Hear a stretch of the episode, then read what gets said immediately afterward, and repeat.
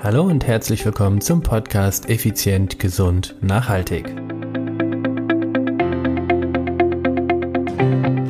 Heute möchte ich dir eine wahre Heldin des Alltags vorstellen. Sei gespannt.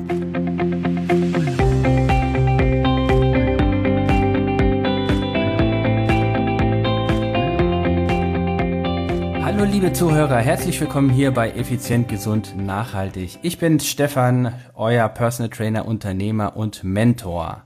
Heute etwas ganz, ganz, ganz Besonderes. Ich wage mich in ein neues Wasser. Ihr kennt ja die Rubrik, dass ich immer wieder spannende Persönlichkeiten interviewe. Und ihr kennt die Rubrik wahre Helden, stille Helden. Und heute möchte ich das Ganze kombinieren. Denn ich bin der Meinung, ich habe eine wahre Heldin des Alltags heute persönlich vor mir sitzen. Und dazu begrüße ich ganz, ganz herzlich Hallo Eileen Spieske. Hallo.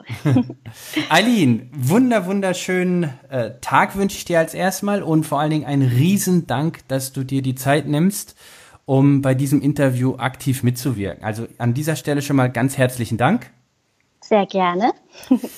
Eileen, ich habe ganz viele Fragen an dich und äh, bevor ich damit losstarte, sei doch so lieb und stell dich mal kurz unseren Hörern einmal vor. Genau, also ich bin die Eileen Spieske. Ähm, ich bin alleinerziehend von zwei Kindern, ähm, ein Mädchen mit sechs Jahren und äh, ein Sohn mit acht Jahren und ähm, arbeite unter anderem bei Stefan Schlegel, Contigo. Ja, jetzt könnte man natürlich glauben, ja, der Alte, der holt sich da die Leute einfach ins, äh, ins Interview. Nein, ähm, ich suche nur die besten Themen und äh, besten Hacks für euch raus. Und Eileen hat wirklich etwas zu erzählen, also meiner Meinung nach. Okay, Eileen, also alleinerziehende Mutter, zwei Kinder, Junge und Mädchen. Darf ich mhm. fragen, wie lange du schon alleinerziehend bist? Seit zwei Jahren. Seit zwei Jahren, okay. Genau. Und äh, wie lange arbeitest du schon bei Contigo? Äh, über ein Jahr. Ich meine, war einfach eine Fangfrage.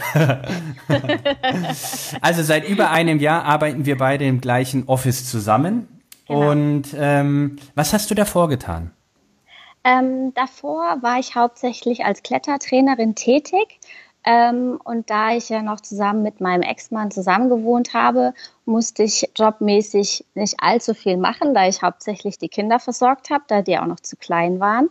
Ähm, habe aber nebenbei immer noch als Grafikerin gearbeitet, was eigentlich mein Hauptbereich ist, mein Hauptjob.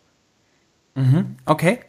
Und ähm, warum hast du, oder anders gefragt, Du entscheidest natürlich, ob du antworten möchtest oder nicht. Was waren denn die Schwierigkeiten, weshalb äh, deine Ehe auseinanderging? Ähm, wir haben uns äh, ja ziemlich auseinandergelebt. Wir haben zum Schluss nur noch wie Bruder und Schwester zusammen gewohnt. Ähm, es gab keine Nähe mehr, keine partnerschaftlichen ähm, Aktivitäten mehr. Also als Familie haben wir harmoniert und äh, das war alles okay mit der Kindererziehung. Aber ähm, ja, wir haben einfach als Paar nicht mehr funktioniert. Und äh, von daher gab es dann irgendwann den Punkt zu sagen, okay, Trennung oder nicht. Mhm. Und ähm, ja, den bin ich dann gegangen. Den bin ich dann gegangen. Das, da interpretiere ich das dann richtig, wenn du sagst, dass du für dich entschieden hast, du möchtest so nicht weiter und dann quasi deinem Mann gesagt hast, du äh, lass uns trennen. Ist das richtig? Ja, das ist richtig. Also ich habe vorher natürlich einiges versucht. Wir haben drei Jahre lang irgendwie versucht, alles auf die Reihe zu bekommen. Ähm, waren natürlich auch in der Paartherapie. Ähm, ja, wobei er davon nicht wirklich überzeugt war und dann auch gesagt hat, ähm, dass äh, er da nicht mehr viel investieren möchte. Und ich sage halt, wenn meine Partnerschaft nichts mehr investieren möchte, dann kann man es auch sein lassen, weil dafür mhm. brauche ich keine Ehe. Ja. Genau. Okay. Und ähm, wie ist das Ganze so auseinandergegangen? Ist das, ja, also eine Trennung ist ja nie, also ich habe noch nie eine Trennung erlebt, die, die sauber, glatt und entspannt ging. Wie war das bei euch?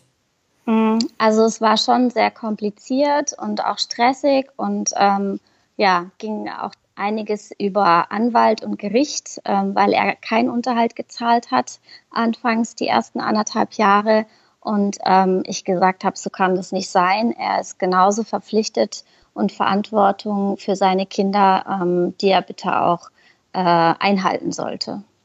Okay. Genau. Jetzt, jetzt bin ich selbst auch ein Scheidungskind, oder was heißt auch, so wie deine Kinder.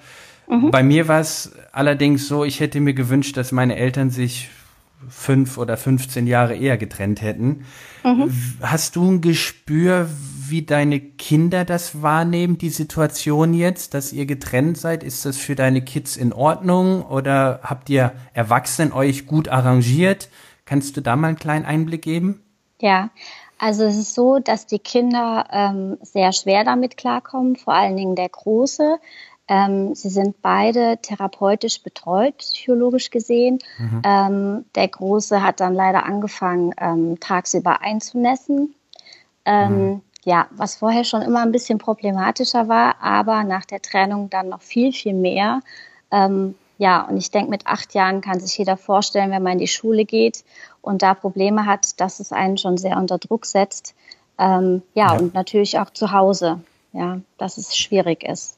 Ja, also sie leiden schon sehr, obwohl wir versuchen, ähm, mein Ex-Mann und ich eben äh, keinen Stress oder keinen Ärger oder böse Worte übereinander zu verlieren, sondern wenn wir uns sehen, alles ganz äh, normal über die Bühne laufen zu lassen.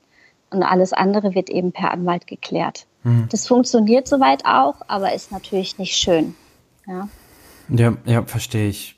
Also jetzt nur ein kurzer Einschmiss für, für dich, lieber Zuhörer. Hier geht es nicht darum, äh, über Eileens Ex-Mann offiziell herzuziehen oder ähnliches. Ist überhaupt nicht das Ziel dieser, dieses Interviews, sondern mir ist wichtig, dass du einen Einblick bekommst, wer Eileen ist, wie die aktuelle Lebenssituation bei Eileen ist und ähm, ich habe im Vorgespräch mit Eileen auch ganz klar geklärt, sie sagt so viel von sich persönlich, wie sie selber sagen möchte.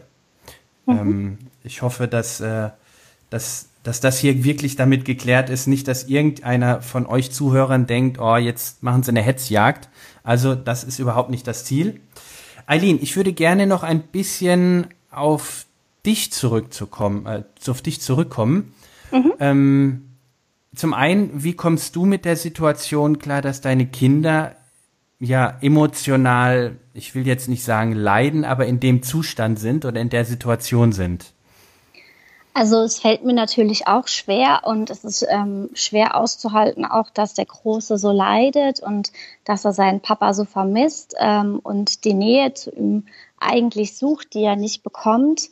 Ähm, ja, ich versuche natürlich ein Stück weit Mutter und äh, ja, soweit es geht, auch den Vater ähm, zu spielen oder für die Kinder soweit da zu sein, ihnen eine Stütze zu sein, ihnen Liebe zu schenken, Geborgenheit und ihnen das zu geben, was sie brauchen. Aber ähm, ja, man kommt auch als Mutter sehr stark an seine Grenzen.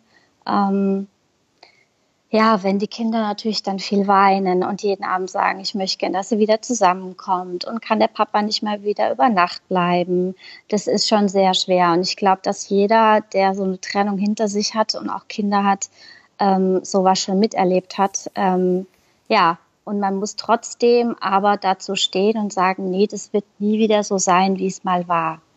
Mhm. Ich, ich glaube, dass die hohe Kunst in der Situation ist, es nicht zu bewerten, mhm. sondern es ist, wie es ist und ich entscheide, wie ich mit dieser Situation umgehe. Ja. Und ähm, das heißt, wenn dann deine Kids irgendwann im Bett liegen oder wenn sie in der Schule sind, gehst du einfach dann für dich ganz entspannt mal so eine Runde joggen als Ausgleich oder ähnliches. Das wäre toll, wenn ich das machen könnte. ähm, aber da mein Alltag schon sehr strukturiert und organisiert ist, ist es leider nicht alles so machbar, zumal ähm, gesundheitliche Probleme das Ganze auch immer wieder einschränken. Ähm, genau. Also dein Alltag ist so strukturiert, dass du für dich keine Zeit findest. Habe ich das richtig gesagt oder nimmst genau. du dir die Zeit nicht? Ähm, ich glaube, es ist ein Stück weit von beidem. Ja. Mhm. Also zum einen besteht keine Zeit, weil ich dreimal die Woche vormittags arbeiten bin, danach direkt zu Kindergarten und Schule die Kinder abholen muss und dann, wie jeder weiß, Hausaufgaben, ein bisschen Haushalt, dann gehen beide Kinder in sportliche Aktivitäten, dann müssen sie hingefahren werden und ruckzuck ist Abend, ähm, ja, und dann ist natürlich der Tag vorbei. Und man kann als Alleinerziehende, wenn die Kinder noch relativ klein sind, nicht einfach mal sagen, hey, ich gehe jetzt mal eine Stunde, äh, eine Stunde laufen und die Kinder machen jetzt, wer weiß was. Ja, das funktioniert leider nicht. Hm, ja. Okay, ja. Genau. Ich bin zwar noch nicht in dem Stadium, in dem du bist, also vom Alter der Kinder, nicht, von, mhm. nicht von der Trennung, das meine ich Gott, das meine ich nicht. Aber äh, ja, kann ich nachvollziehen bei mir sind, oder bei meinem Sohn sind es eben zwei äh, Elternteile, die da sind. Mhm. Aber das ist schon echt anstrengend für uns. Aber das Schöne ist, wenn der eine mal völlig, völlig fertig ist, dann sagt, okay, dann macht der andere ihn weiter. Ja. Und äh, die, allein diesen, diesen selbstverständlichen Switch, den hast mhm. du ja mhm. nicht dann. Nee, den habe ich gar nicht. Mhm. Ja. Das nee. heißt, egal wie du dich fühlst, die Kiddies äh, fordern einfach deine Zeit und deine Aufmerksamkeit. Richtig, was ja auch ganz normal ist und absolut in Ordnung. Aber man kommt selbst an seine Grenzen. Und ich versuche es dann für mich oftmals so zu machen, dass wenn ich wirklich einen Moment habe, wo ich absolut Ruhe brauche und einfach nur mal ein paar Minuten beispielsweise auf dem Sofa liegen möchte, dass man dann ganz ehrlicherweise den Kindern entweder mal das Tablet anmacht oder Fernsehen. Ähm, ja, einfach um da halt auch mal zur Ruhe kommen zu können. Das ist nichts, was man täglich macht, ähm, oder was ich auch täglich möchte. Ähm, aber hin und wieder muss das einfach mal sein. Ja. Mhm. Jetzt hast du vorhin gesagt, äh, und gesundheitlich wäre das Joggen auch nicht unbedingt so das Ideale. Genau. Ähm, kannst du da mich und, und die Hörer mal ein wenig aufklären? Also zum einen habe ich im Moment ähm, eine Schmerzsymptomatik am Knie, das heißt einen Knorpelschaden ähm, der operativ noch gemacht werden muss. Das heißt, ich darf im Moment nicht joggen. Ähm, das wäre absolut fatal. Ähm, ja, und hinzu kommt noch eine Rückenmarkserkrankung, die vor knapp 13 Jahren diagnostiziert wurde. Okay. Ähm, Rückenmarkserkrankung. Mhm. Ist, ja. ist das in Ordnung für dich, wenn du das mal ein bisschen genauer beschreibst, was da ja, ist okay. genau ist? Also ja. Äh, wie, wie, wie waren die Symptome? Was wurde, wann wurde das dann festgestellt und was wurde dagegen getan, etc.? Also wann mhm. fing das Ganze quasi so an?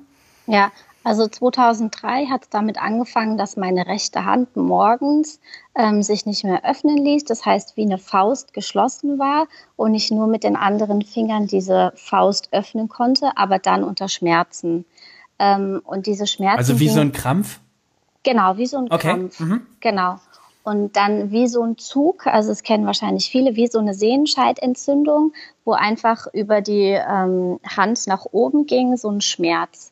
Ähm, bin natürlich dann zum Arzt, der hat dann gesagt, ja, Sehenscheidentzündung wahrscheinlich, und hat den Arm ruhig gestellt und die Hand und daraufhin wurde es noch schlimmer.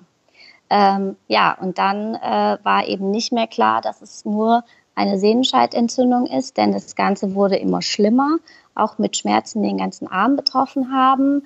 Dann kam noch ein Taubheitsgefühl und so ein Ameisenkribbeln über die ganze Hand hinzu und über den Arm.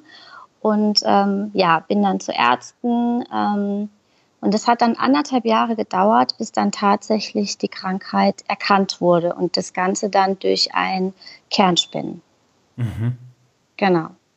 Und ähm, bei der Krankheit ist es so, dass im Rückenmark sich ähm, wie so eine Art Zyste bildet oder ja, ja, doch eine Zyste kann man fast sagen, die mit Liquor, also mit Gehirnwasser gefüllt ist und diese Nerven dann abdrückt und dadurch eben Lähmungserscheinungen, Schmerzen, ähm, bestimmte Ausfälle von ähm, Bereichen ähm, hinzukommen. Genau. Und das Ganze chronisch und chronisch fortlaufend und es ist gut vergleichbar mit MS, also Multiple Sklerose. Und ich denke, das sagt ja vielen auch was. Ja, ähm, wie ähm, ich schweige, ich bin mal fast sprachlos. ist auch selten. ähm, Äh, kannst, gibt es eine Situation, wo du sagst, gefühlstechnisch war das dein Tiefpunkt? Ja, das gab's. Ähm, ich hatte eine Phase, wo ich nicht mehr laufen konnte, wo ich dann ein halbes Jahr im Rolli saß. Also das war nicht nur dein Arm, sondern es hat sich wirklich an Beine etc. dann ausgewirkt. Genau, richtig. Also die Beine waren teilweise dann auch betroffen ähm, und war dann ein halbes Jahr in Reha. Und die Ärzte haben zu mir gesagt, ähm, ja, du wirst nie wieder laufen können, vergiss es und du hast keine Chance. Und ich bin ähm, jemand, der sehr ehrgeizig ist und äh, gesagt, nee, ich bin noch so jung, ähm, ich möchte mein Leben noch genießen, ich möchte Sport machen, weil Sport immer zu meinem Leben dazugehört hat und konnte mich dann in diesem halben Jahr wieder so weit regenerieren, dass ich laufen konnte. Wow. Was du ja. übrigens heute noch tust. Was ich heute noch tue, richtig, ja. Fantastisch, sehr schön, ja. Ja.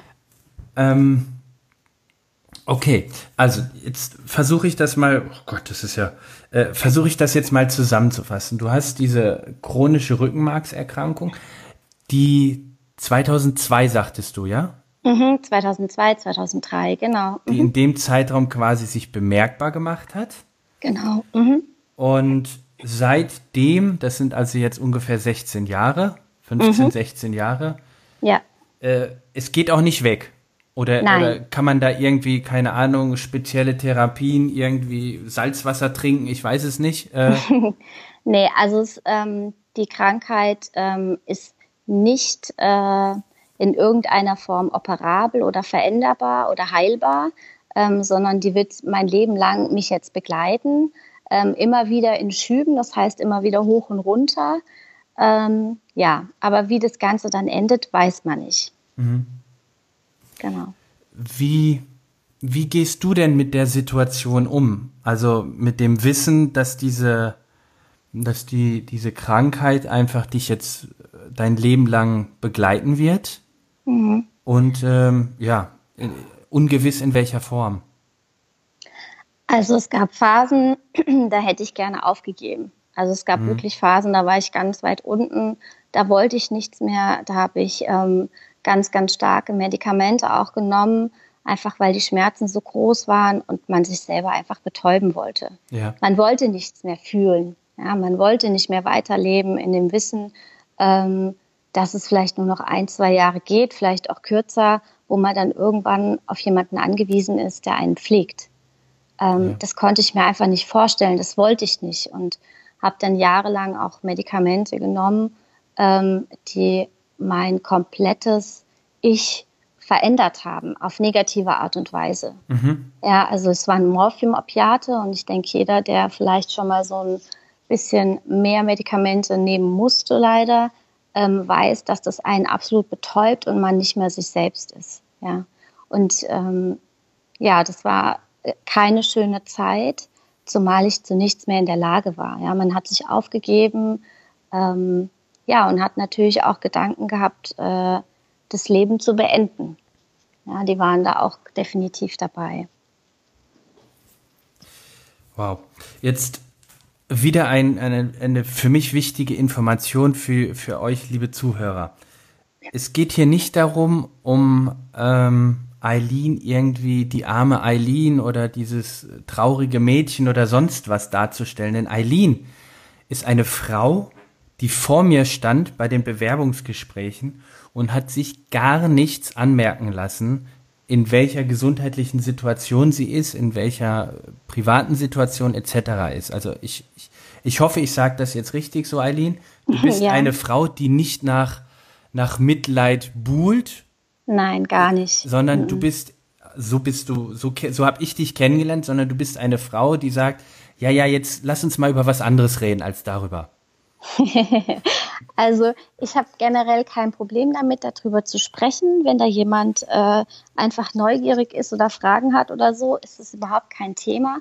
Aber ich möchte nicht darauf reduziert werden. Mhm. Denn ich möchte nicht wie eine Kranke oder sowas wahrgenommen werden. Und das allerletzte, was ich äh, in dem Zuge möchte, ist ähm, ja, Mitleid zu bekommen. Weil Mitleid wofür? Wofür, dass mich, dass irgendwas in meiner äh, Entstehung quasi äh, schiefgelaufen ist, ist ja völliger Quatsch.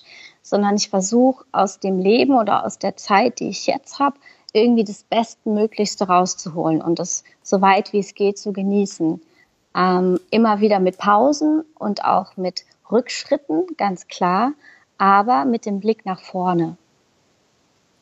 Ja, also genau so habe ich dich auch kennengelernt, schätzen gelernt und ja, deshalb bist du bei uns. ja. Jetzt, ähm, Steve Jobs sagte einmal in einer sehr bekannten Rede, Connecting the Dots.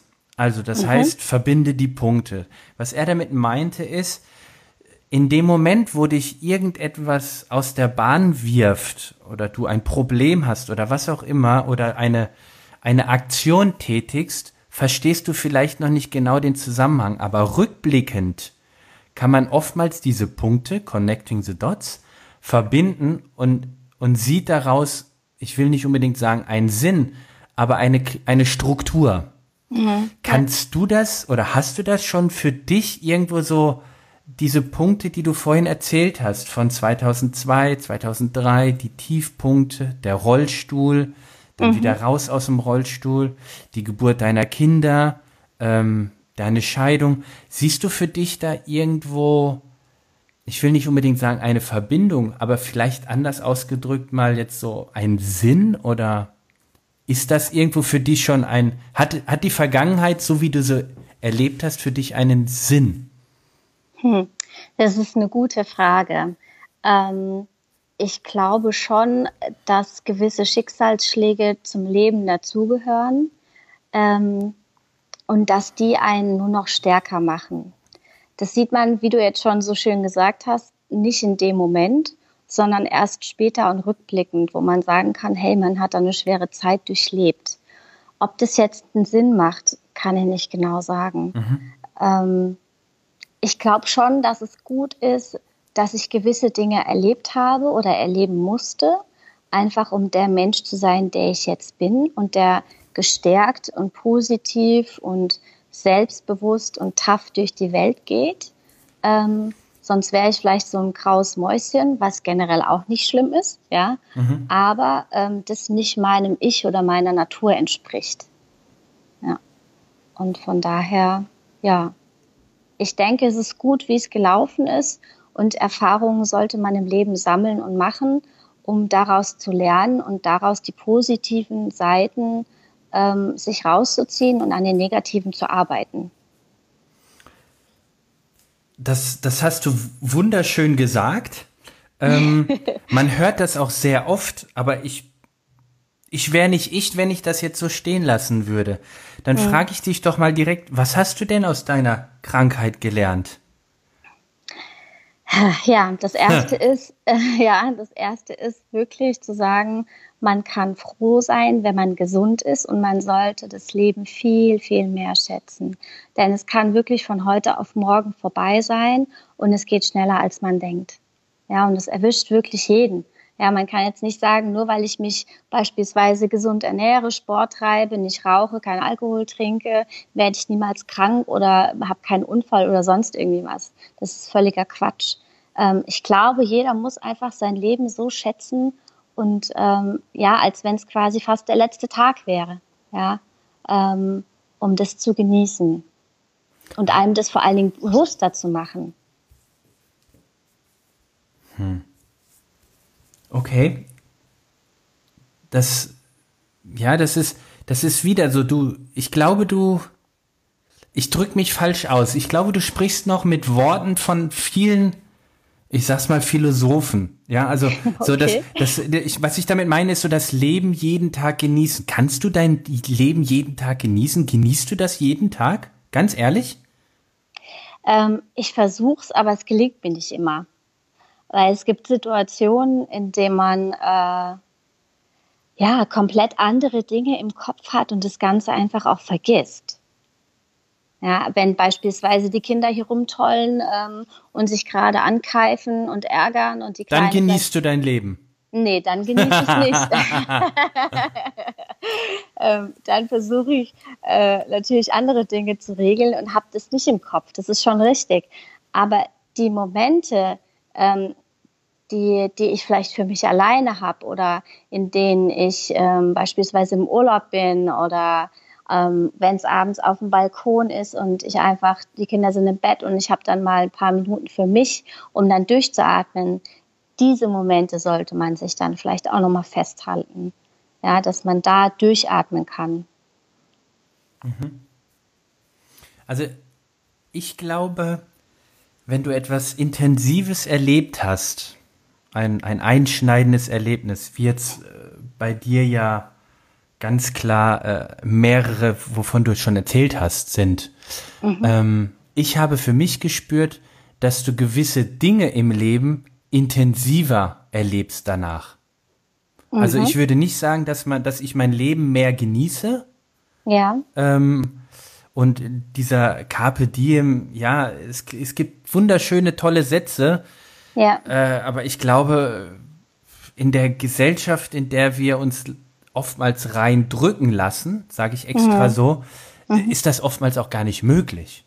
Das stimmt. So, und ich, ich, ich könnte mir vorstellen, vielleicht äh, gebe ich dir dadurch einen Gedankenanstoß.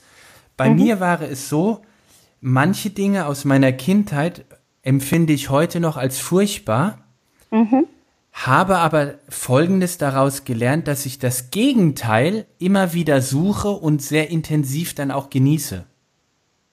Also okay. ich, ich übertreibe jetzt mal bei dir vielleicht, dass du ja. sagst, ich war mal im Rollstuhl, ja. deshalb genieße ich es extrem, barfuß durchs Gras zu gehen. Also weißt du, wie okay. ich meine? Also ja. vielleicht, vielleicht äh, ist, ist sowas ja auch dabei.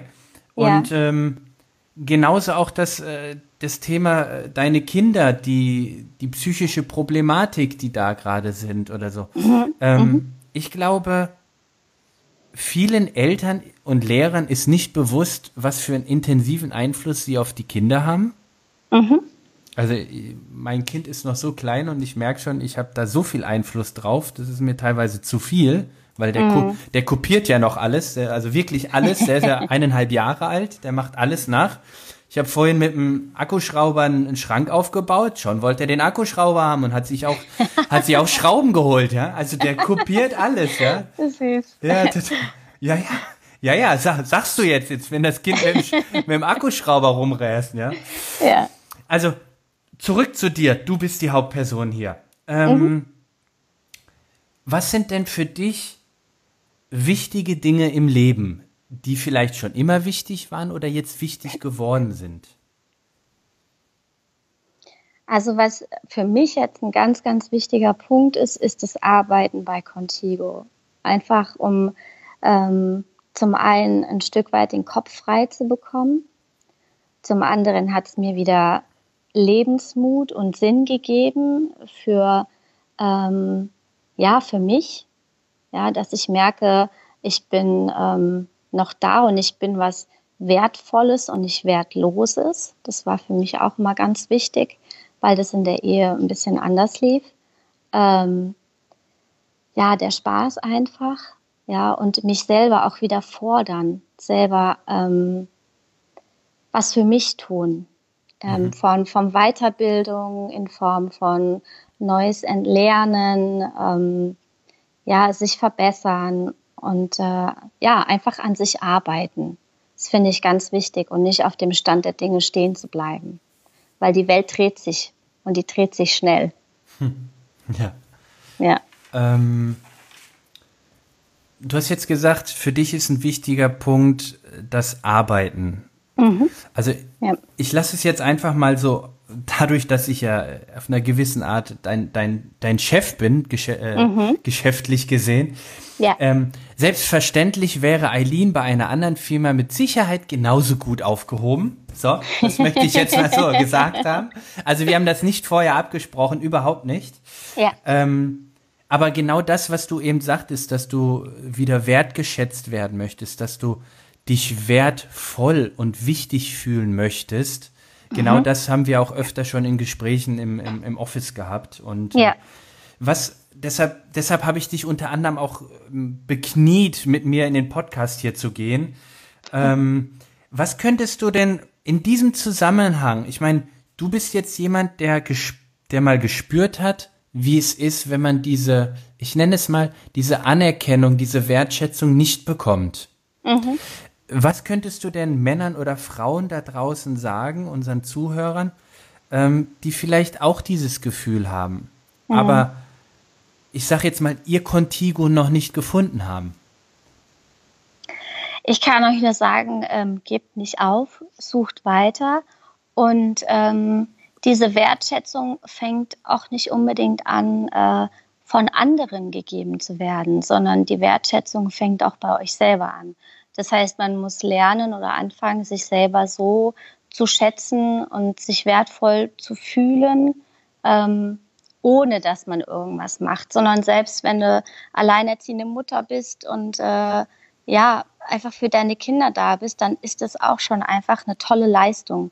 Denn es ist einfach mega anstrengend und schwierig. Es ist so, ja. Und ähm, ich glaube, daran könnt ihr einfach schon äh, anfangen zu arbeiten. Das ist schon ganz wichtig. Euch was Gutes zu tun, euch was zu gönnen und euch dann auch mal auf die Schulter zu klopfen und zu sagen, hey, das habe ich jetzt gut gemacht. Ja, das war gut. Mhm. Absolut, absolut. Und, ja.